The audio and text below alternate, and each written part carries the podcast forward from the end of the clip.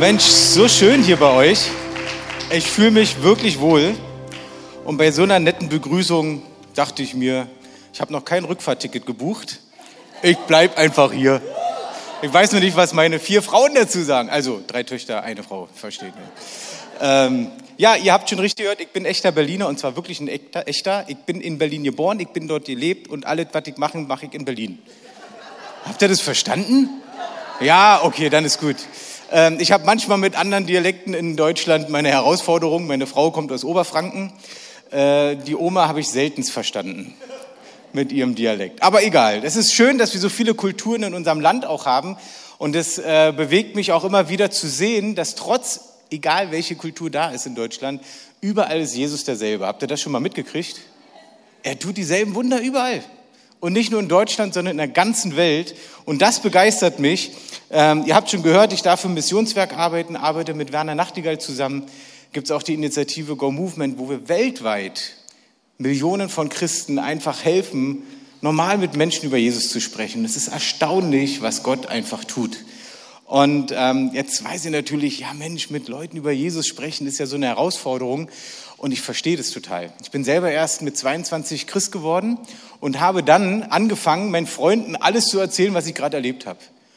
Und das wirkte für die Freunde etwas komisch, etwas, äh, naja, äh, was, was redst du da? Und kennt ihr das, wenn ihr so begeistert seid von Jesus und am liebsten alles erzählen wollt, aber ich habe dann so Sachen gesagt, wie die Herrlichkeit Gottes kam über mich und dann kam die Kraft des Herrn und die so, hä, was ist, was, äh, also sie verstehen es nicht.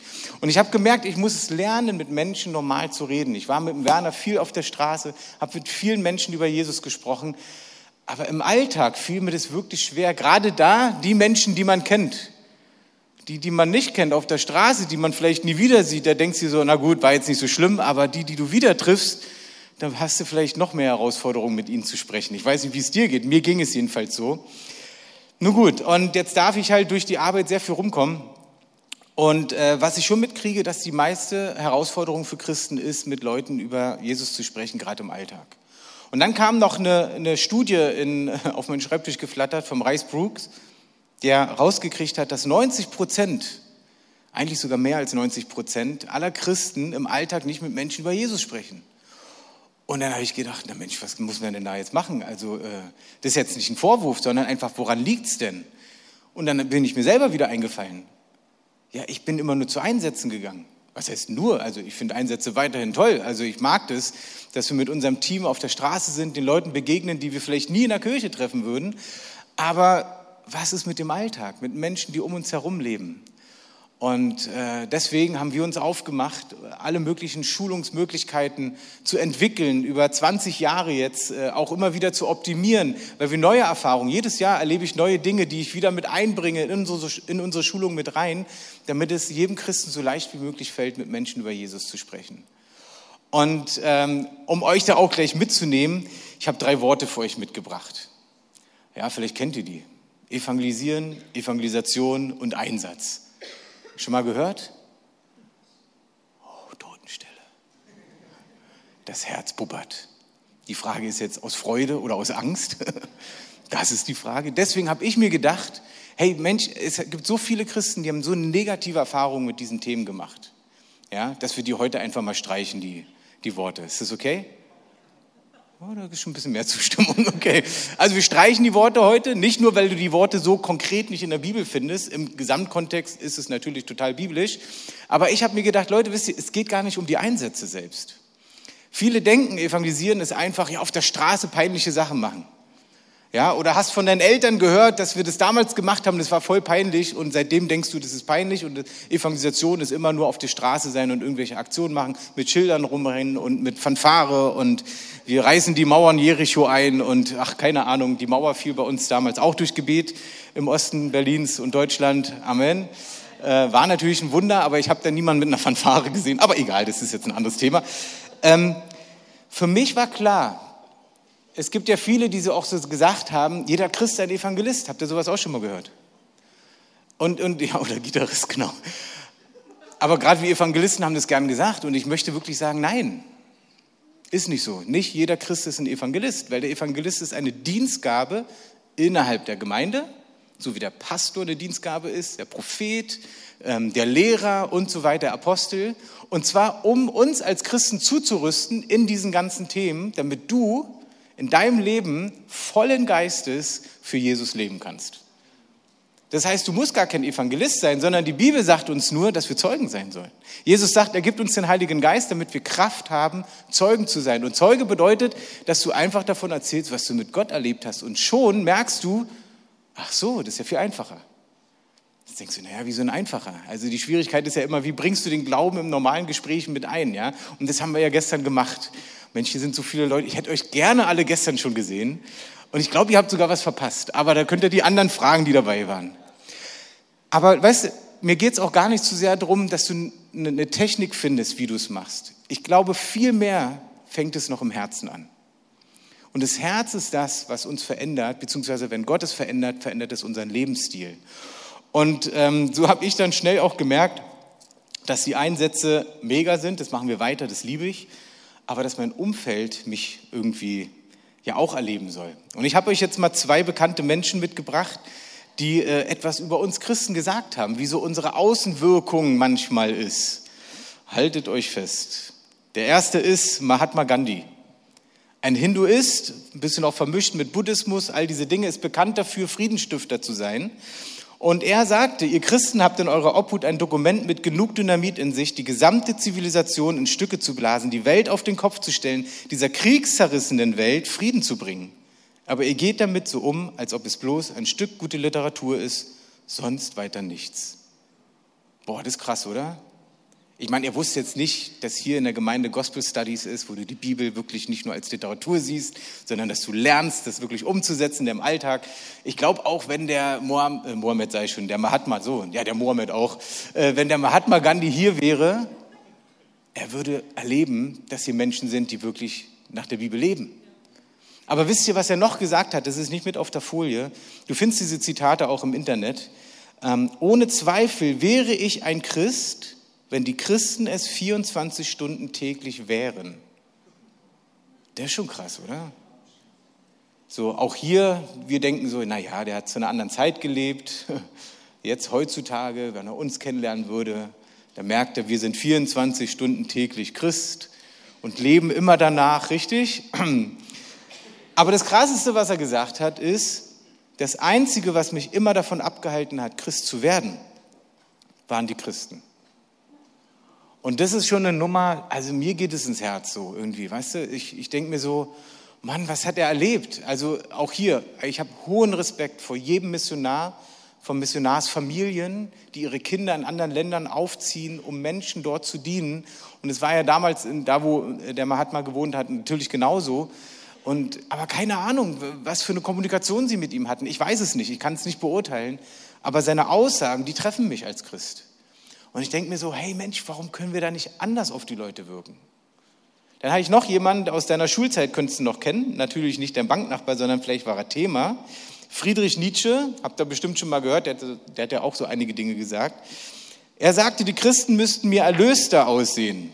Bessere Lieder müssten sie mir singen, wenn ich an ihren Erlöser glauben sollte sagt ein Lobpreiser. Come on. Auch hier, ne? Aber ich habe mir das, also ich stelle mir das ja immer vor, ich trage ja diese Botschaft gerade ins ganze Land, wenn mir das so am Herzen liegt. Ich stelle mir so vor, wenn der Friedrich hier wäre und er hätte euren Lobpreis miterlebt, der wäre sofort auf die Knie gegangen und gesagt, Herr, vergib mir, dass ich das gesagt habe, ja? Aber trotzdem, ja. Amen. Ihr glaubt dran, das ist gut. Aber auch er sagte, Erlöster aussehen. Jetzt dachte ich mir, wie sieht man denn Erlöster aus? Grinsen durch die Welt gehen? Und so tun, als wenn nichts ist, so. Ich meine, das ist ja auch nicht Sinn der Sache. Also, Sinn wäre wär schön, aber ich habe ja auch meine Herausforderungen. Kennst du das auch? Ja? Haben wir so unsere Problemchen. Und natürlich wissen wir, Jesus hilft uns, Gott hilft uns. Aber wir dürfen auch ehrlich sein, wenn wir mal schlecht drauf sind. Dann dürfen wir das den Leuten ja auch sagen. Du, sorry, ich war neulich so schlecht drauf, deswegen habe ich blöd reagiert. Aber hey, tut mir leid. Ey, guck mal, allein das würde schon einen Unterschied machen. Wie viele Menschen machen das heutzutage nicht? Sich entschuldigen für Sachen. Ja, mal drauf wieder zuzugehen auf die Menschen, mit denen man sich gestritten hat. Das sind ja schon Kleinigkeiten. Aber ich habe jetzt noch ein Video für euch mitgebracht. Ähm, und dieses Video ist sehr bewegend und zeigt euch ein bisschen, wie man vielleicht ein Stück weit im Alltag Dinge umsetzen kann. Ich sag mal, Film ab.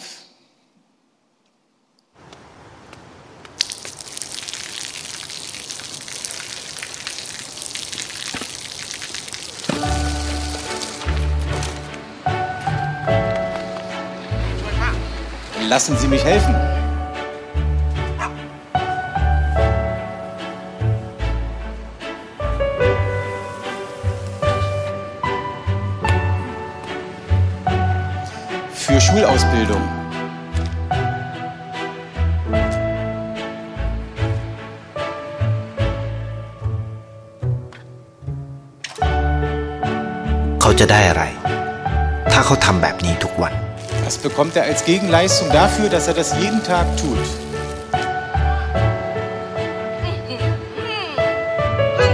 Da bist du ja endlich.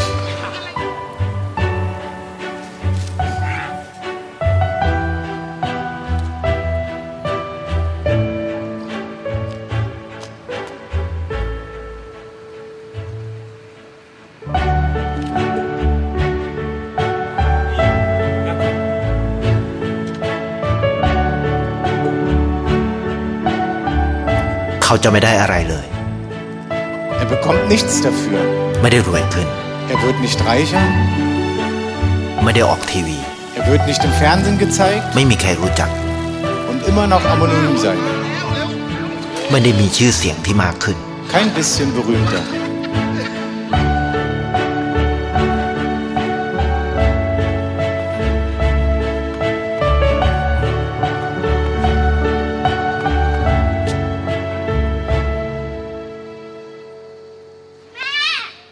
Mama. “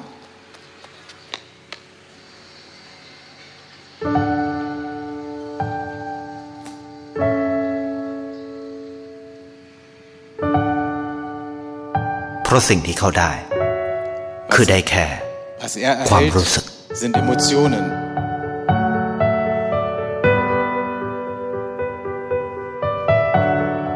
ได้เห็นความสุข Er strahlt Freude aus.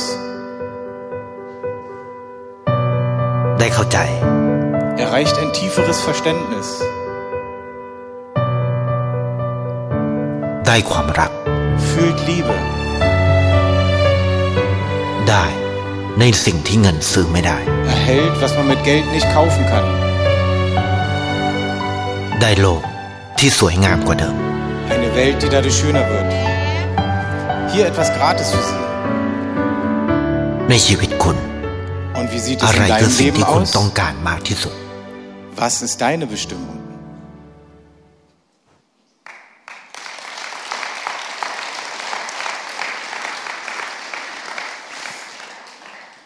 Es bewegt schon ein bisschen, ne? Und dann habe ich rausgefunden, wo dieses Video herkommt.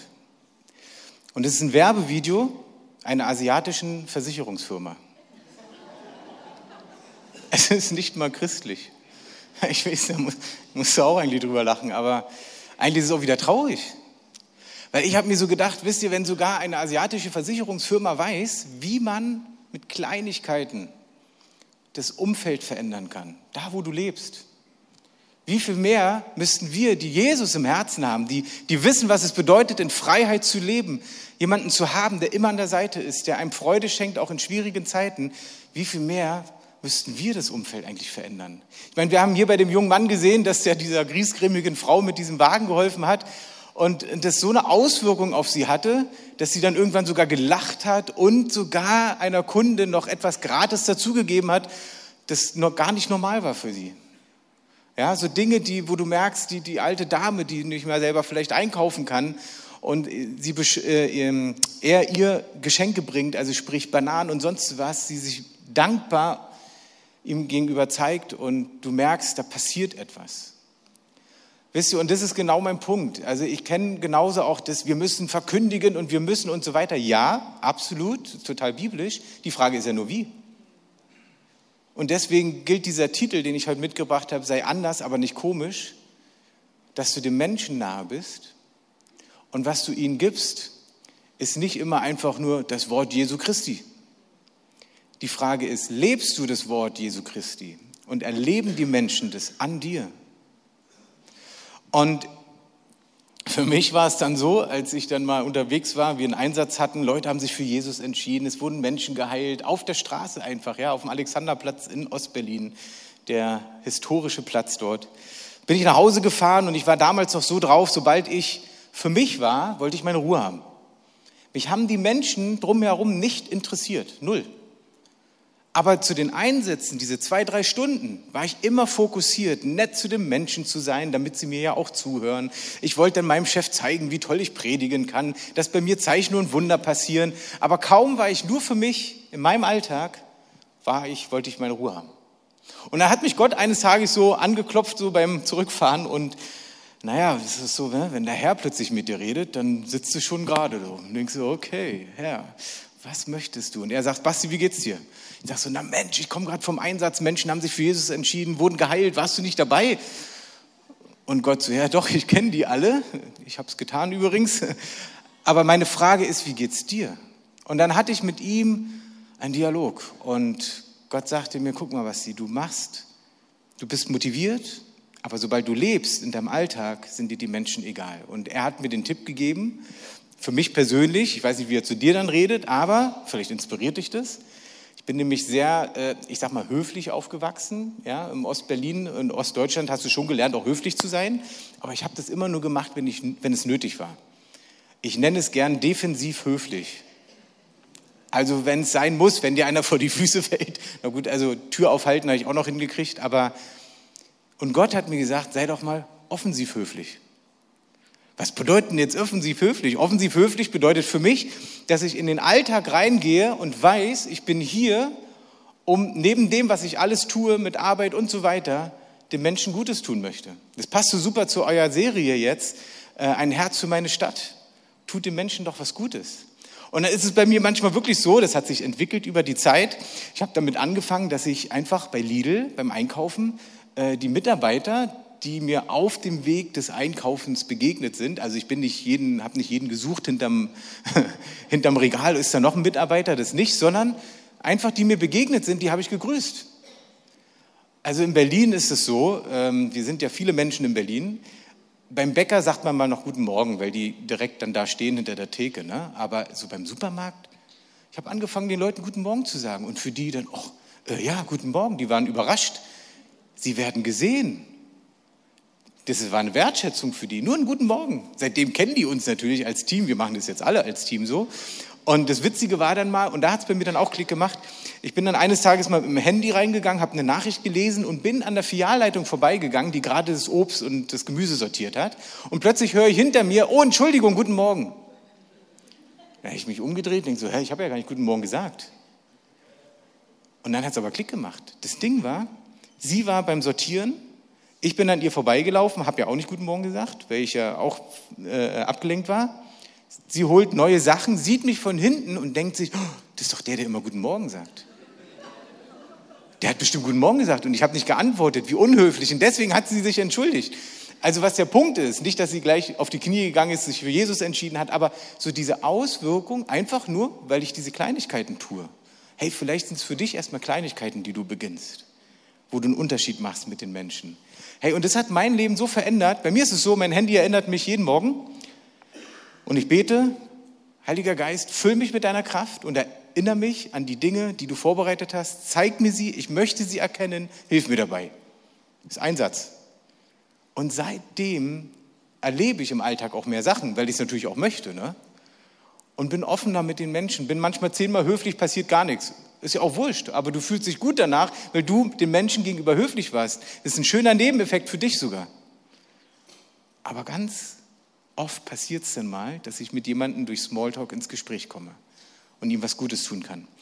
Und wisst ihr, das ist etwas, das muss man natürlich selber wollen. Aber andererseits sehe ich das sogar in der Bibel. Ich habe euch auch einen Bibelvers mitgebracht. Das ist gut, oder? Zu einer Predigt wäre das gut. Also Bibelvers. Apostelgeschichte 2, und ab 41 bis 47 wird beschrieben, wie sich die erste Gemeinde bildet, nachdem der Heilige Geist zu Pfingsten kam. Petrus vollen Geistes aufsteht, also er steht auf, er lässt sich nicht zwingen vom Heiligen Geist, er selber macht den Schritt, ist auch mein Tipp. Wenn du mal den ersten Schritt machst, stellt sich der Heilige Geist mit dazu. Habe ich immer wieder erlebt. Warte nicht drauf, bis der Heilige Geist sich zieht. So, und er predigt, und diese Predigt, bitte macht die nicht genauso hier in Deutschland, weil das werden die Leute nicht verstehen. Da ging es um alte Propheten und Weissagungen und so weiter. Aber er wusste, er spricht zu Juden. Also das heißt, er weiß, mit wem er spricht. Auch das für dich wichtig. Es ist ein Unterschied, ob du mit jemandem über einen Glauben sprichst, ähm, wo die Person schon christlich so traditionell aufgewachsen ist oder gar nichts mit Glauben zu tun hatte, wie es bei mir war. Ich brauchte eine ganz andere Art, mit Gott, äh, über Gott zu reden. Ja? Gut, also wir lesen mal rein. Also wir hören, dass da 3000 Menschen zum Glauben kamen. Und ab 44, die Gläubigen lebten mit, äh, wie in einer großen Familie. Was sie besaßen, gehörte ihnen gemeinsam. Wenn es an irgendetwas fehlte, war jeder gerne bereit, ein Grundstück oder anderen Besitz zu verkaufen und mit dem Geld den Notleidenden in der Gemeinde zu helfen. Mensch, es hört sich doch so an wie bei uns heutzutage. Ja, wir, wir, wir Deutschen sind sogar bekannt dafür, dass wir besonders großzügig sind, wenn irgendwo Not ist. Ja, ob es das Ahrtal war in Deutschland, aber auch jetzt wieder beim Erdbeben oder andere Dinge der, durch den Krieg in der Ukraine. Wie viele Güter aus Deutschland kamen? Wir sind, ja, ich würde sagen, das hört sich gut an. Das ist biblisch. Machen wir gut. Der nächste Teil. 46. Tag für Tag kamen die Gläubigen einmütig in Tempel zusammen und feierten in den Häusern das Abendmahl. In großer Freude und mit aufrichtigem Herzen trafen sie sich zu den gemeinsamen Mahlzeiten. Auch das kennen wir durch unsere kleinen Gruppen, Live-Groups, wie auch immer das bei euch heißt. Und man trifft sich immer wieder mal, man unterstützt sich, man isst zusammen. Ja, sie waren damals täglich im Tempel, weil das noch auch die jüdische Tradition war. Ähm, sie waren ja Juden, die sich da für Jesus entschieden hatten, aber auch, weil sie ja Juden erreichen wollten. Die haben sie wo gefunden? Täglich im Tempel. Und auch dort konnten sie mit ihnen dann über Jesus sprechen. Und jetzt kommt der letzte Vers aus diesem Abschnitt, der auch wiederum für mich ein entscheidender Vers war, mein Alltagsleben zu verändern, um mehr mit Jesus, ähm, mehr mit anderen Menschen über Jesus zu sprechen. Vers 47. Sie lobten Gott und waren im ganzen Volk anerkannt und geachtet. Die Gemeinde wuchs mit jedem Tag, weil der Herr viele Menschen rettete. Hast du es gehört? Sie lobten Gott und waren im ganzen Volk geachtet und anerkannt. Und jetzt kam der Punkt, ui, wo bin ich anerkannt? Also es geht nicht darum, berühmt zu werden. Aber wissen meine Nachbarn, dass ich eine Person bin, der sie sich anvertrauen können, wenn irgendwelche Dinge nicht gut laufen? Wissen deine Nachbarn, wenn mal Nachbarschaftsstreit ist, was ja bei euch natürlich nie passiert, aber es kann mal passieren, habe ich gehört, dass ihr vielleicht die sind, die zuerst wieder auf die Nachbarn zugehen und sagen, ey, komm, es war irgendwie doof, die Situation, komm, wir trinken mal einen Kaffee zusammen, wir, wir regeln das wieder.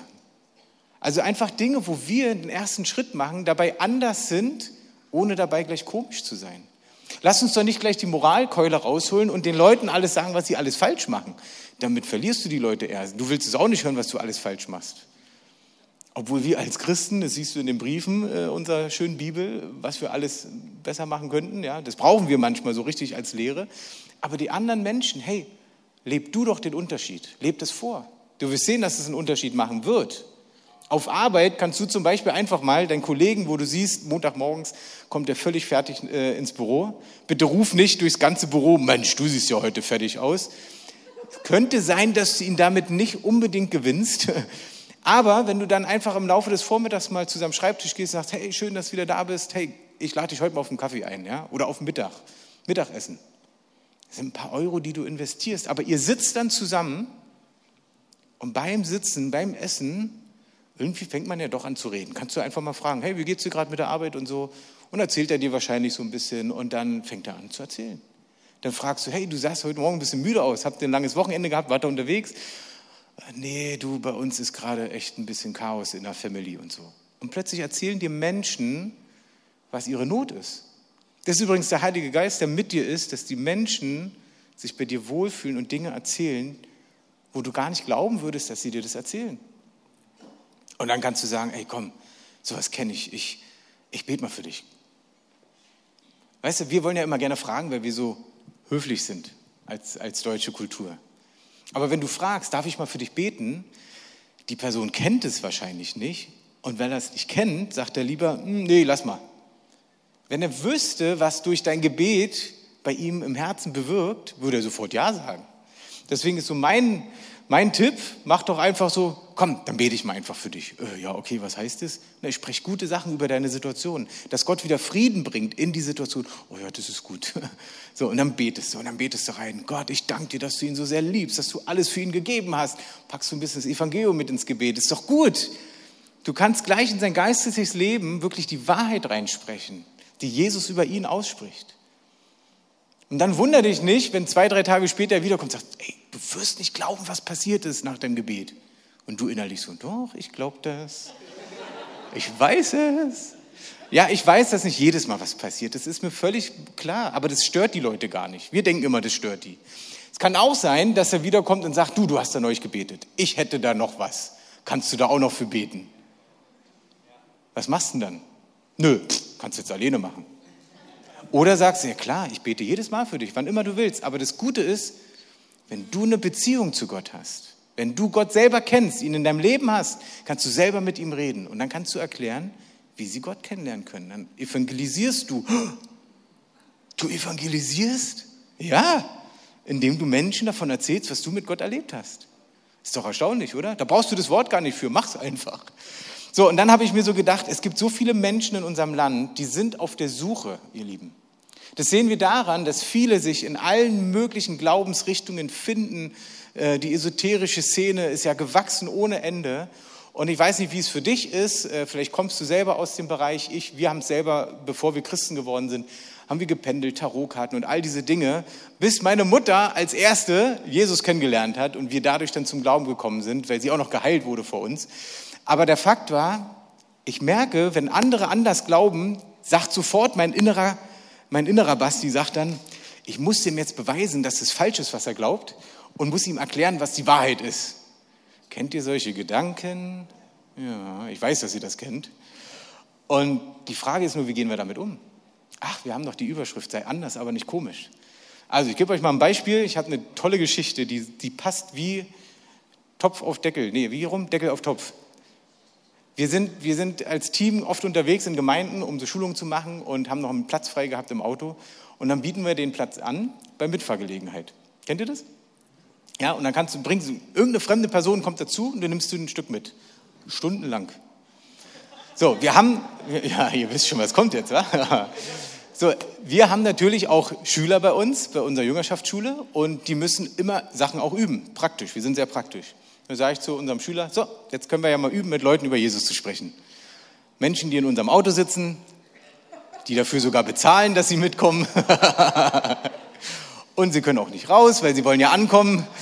Okay, also wir sind ja nicht äh, komisch, sondern anders, ne? habt ihr ja schon gehört. So, also wir zum Parkplatz gefahren und dann siehst du schon vom Weiten, allein an dem Kleidungsstil, an den Farben, diese Person ist sehr spirituell. Kennst du solchen Kleidungsstil? Und dann, dann bist du ja vielleicht schon so am Überlegen, na ja, also jetzt so eine komischen spirituellen Sachen möchte ich nicht mit in meinem Auto haben, weil ich brauche ja Schutz auf der Autobahn. Und dann überlegst du, nimmst du die Person noch mit oder nicht?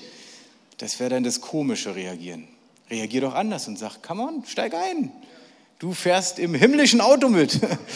Also wir sind natürlich mitgenommen, fahren los und dann kommen wir ins Gespräch. Klar, man sitzt ja nicht drei Stunden einfach im Auto und sagt nichts. Und wir haben einfach gefragt, warum du denn nach Nürnberg? Und sagt sie, ja, ich bin Tanz-Yoga-Lehrerin und ich äh, bringe jede Woche Menschen äh, am Wochenende äh, Tanz-Yoga bei. So, jetzt äh, weiß ich nicht, wie du da jetzt dazu stehst. Ich komme ja nur aus diesem Background und wusste so, ha Mensch, manche Dinge lassen sie lieber sein. Ja, auch gerade bei Yoga ist ja immer so eine große Diskussion. Für mich war dann klar, ich habe was vom Guru gelesen, der direkt aus Indien diese ganzen Praktiken lehrt. Und der sagt, ja, ihr Europäer, ihr denkt immer, das sind einfach nur so ein paar Übungen für den Körper. Aber auch wenn du es nicht spirituell machst, jede Haltung oder wie das auch immer heißt, verherrlicht einen Hindu-Gott. Dachte ich so, okay, lass ich es einfach mal. Also du kannst ja mit dem Thema mal unterwegs sein, falls du da noch nicht so ganz klar für dich bist. Aber für mich war dann in der Situation klar, sie, ist, sie macht etwas, was ich nicht will. Aber ich kann die doch jetzt nicht aus dem Auto lassen. Also habe ich gedacht, gut, ich frage mal, wie kamen Sie denn dazu? Also ich reagiere wieder anders und nicht komisch und nicht so typisch gesetzlich christlich, versteht ihr? So, und dann fingen sie an zu erzählen, wie sie dazu gekommen ist und so. Und dann sage ich, hm, ist ja spannend, ist ja spannend. Und in dem Moment überlege ich dann immer, wie kann ich jetzt darauf reagieren, was kann ich sagen? Und dann sage ich so, Mensch, Soll ich dir was sagen? Wir sind auch voll spirituell. Da sagt die, echt? Wieso ja? Und dann haben wir erzählt, wie wir Gott erlebt haben einfach. Was Gott in unserem Leben getan hat. Und dann sagt sie, oh, das ist ja toll. Das ist ja fast wie beim guten Freund von mir, der ist Moslem. Das ist ja fast das Gleiche. Da bist du wieder am Überlegen, oh Gott, wie reagierst du denn jetzt da drauf? Also ihr, ihr kennt all diese Situationen. Du überlegst das mal. Und eigentlich ist die einfachste Antwort einfach wie Jesus. Also er diskutiert nicht. Jesus hat nicht diskutiert mit Menschen, die Gott noch nicht kannten. Und hat ihnen einfach die Liebe Gottes weitergegeben. Und ich habe gesagt, hey du, bevor wir da jetzt diskutieren, ich musste Gott erleben, um an ihn glauben zu können. Und sie sagt, stimmt. Sag ich, gut, dass du das sagst. Gibt es irgendetwas, wofür wir bei dir beten können, dass du Gott erlebst? Heilung, irgendwas, ja? Und sie so, ja, ja, ja, ja. Ich habe so Knieprobleme, so eine Schmerzen, so oft, dass ich manchmal keinen Tanz-Yoga-Unterricht geben kann. hm. Nächste Frage, wie reagierst du? Überlegst du, wenn ich die jetzt heile, dann macht sie ja weiter. Du kannst ja auch sagen, ja, sorry, das geht dann leider nicht. Ist wahrscheinlich das Gericht des Herrn. Das wäre dann wieder gesetzlich komisch als Christ, ja. Aber dann kennst du die Armbänder, What would Jesus do? Das war mal so ein Hype, ja. Und da habe ich gedacht, nee, einfach wie Jesus. Hey, alle Menschen, die zu Jesus gekommen sind, die hat er mit Freuden, mit Liebe, mit alles genommen. Er hat die geheilt, er hat ihnen Gutes getan. Egal, was sie vorher geglaubt haben, egal, was sie getan haben vorher. Die haben manchmal Dinge getan, die waren in der Gesellschaft verpönt und Jesus hat die geliebt. Also haben wir gesagt, na klar, komm, wir beten für dich. Haben natürlich versprochen, dass wir beim Beten auch die Augen auflassen auf der Autobahn bei 160. Und bei der nächsten Pause steigen wir aus und sie sagt, das gibt's ja gar nicht. Die Schmerzen sind komplett weg. Soll ich euch was sagen? Sie hat Gott so erlebt, wie sie es noch nie erlebt hat. Sie hat ja eine Bewertung abgegeben in der App. Eine himmlisch entspannte Autofahrt mit einem Augenzwinker. Witzig, wa? Aber ich habe mir gedacht, stell dir mal vor, ich hätte so typisch christlich, gesetzlich reagiert, komisch reagiert. Diese Person hätte Jesus niemals erlebt. Auch wenn sie sich noch nicht gleich für Jesus entschieden hat. Aber sie hat erlebt, wie Gott sie liebt. Und das ist mein Herz, ihr Lieben, dass wir das lernen. Und deswegen haben wir diese Schulung auch gemacht. Ich habe euch ein paar Sachen mitgebracht und danach möchte ich für euch beten gern. Ich hab ein, wir haben ein Buch geschrieben, der Werner, und ich habe da auch mit reingeschrieben in den ganzen Erfahrungen, lerne mit Menschen über Gott zu sprechen. Das ist nicht nur, wie du ein Gespräch starten kannst, sondern auch, wie wirkst du mit deiner Art auf andere, wie kannst du rauskriegen, wie andere vom Typ, vom Charaktertyp sind, dass du entweder schneller reden musst, langsamer reden musst, schöner reden musst, also diese Bereiche, wie kannst du für kranke Menschen beten, das habe ich mit, könnte gerne noch, nur noch ein paar Exemplare da. Und wir haben evangelistische Hefte, die man einfach in einem Gespräch verschenken kann. Ich nutze es überall, wo ich bin. Das hilft mir manchmal überhaupt, mit Leuten zu reden. Einmal von den Real Life Guys, die beiden Jungs, wo der eine jetzt schon gestorben ist. Die Geschichte von denen kennt viele und passend auch zu Ostern, Osterheft und noch ein paar andere. Könnt ihr gern zum Tisch nachher kommen. Aber ihr Lieben, viel wichtiger, ich möchte für euch beten. Nicht, weil mein Gebet so mega ist, sondern weil Gott durch Gebet in euer Herz hineinsprechen möchte. Lasst uns doch mal zusammen aufstehen. Ich glaube, dass hier so viel Potenzial ist. Nicht nur, weil die Gemeinde so genial ist, sondern weil du da bist. Und du so viel Potenzial hast. Gott hat dir Gaben geschenkt, Talente geschenkt, die er gebrauchen möchte. Nicht nur, damit es dir gut geht, sondern damit du anderen Menschen dienen kannst. Wenn du gerne backst, also backen, Kuchen backen, hey, dann lad doch mal Freunde ein, denen du beibringst, wie man gut backen kann. Manche Männer könnten es gebrauchen, mal zu lernen, wie man backen kann. Vielleicht kochst du gerne, dann mach doch einen Kochkurs. Wenn malst du gerne, dann mal doch mit den Leuten und erklär ihnen, wo du deine Inspiration, deine himmlische Inspiration herkriegst. Oder mach einen Spieleabend, wenn du Spieleabende magst. Lad deine Nachbarn, Kollegen, Freunde ein und dann sitzt man doch noch zusammen bei einem Bierchen, bei einer Cola, Apfelschorle, was auch immer. Und man redet übers Leben. Es ist viel einfacher, als wir denken. Und ich möchte wirklich beten in der Richtung jetzt, dass all die falschen Vorstellungen erstmal weichen. Und Herr, so bete ich, dass du durch deinen Geist jetzt in unser Herzen hineinsprichst dass falsche Vorstellungen von dem, wie wir mit Menschen über Jesus sprechen, einfach weichen sollen. dass Hartherzigkeit, Gesetzlichkeit in unserem Herzen weichen muss in Jesu Namen. Ich bete, dass deine Kraft wirksam wird bei jeder einzelnen Person. Dass du in die Herzen hineinsprichst da, wo du plötzlich Ideen bekommst, wie du Zeit mit Menschen verbringen kannst, die Gott noch nicht kennen. Und ich möchte konkret für die beten, die sagen, ich möchte mehr in diesem Lebensstil hineinwachsen. Ganz bewusst heute fokussiert für die Menschen, die das gerne wollen von euch. Weil ich möchte euch einen Segen raussprechen, dass ihr auch diese Leichtigkeit bekommt, die nicht nur ich, sondern wir als Werk selber so erleben dürfen, im Alltag normal mit Menschen über Jesus zu sprechen. Vielleicht schließen wir dazu alle mal unsere Augen, bitte. Bei mir ist wichtig, wenn du darauf reagierst, dass du weißt, du stehst vor Gott. Nicht dein Partner, Partnerin, Freunde, wer auch immer, der vor oder hinter dir steht. Wenn du siehst, die reagieren. Nee, das ist gar nicht wichtig. Es geht darum, dass du persönlich vor Gott stehst.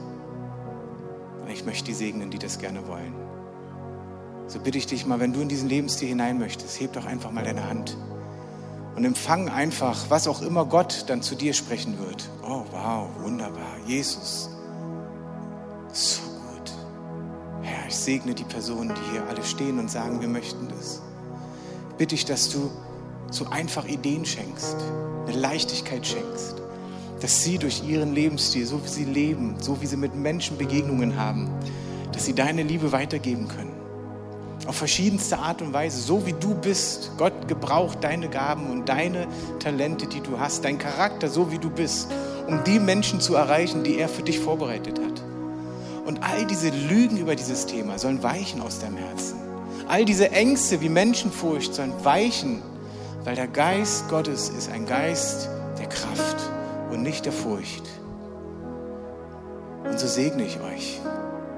Und ich bete, dass dadurch, dass es wirklich hier in dieser Region rumgeht, dass nicht nur durch die Zeitung von euch zu hören ist, sondern ihr sogar die Situation nutzen könnt und fragen könnt, hast du die Zeitung?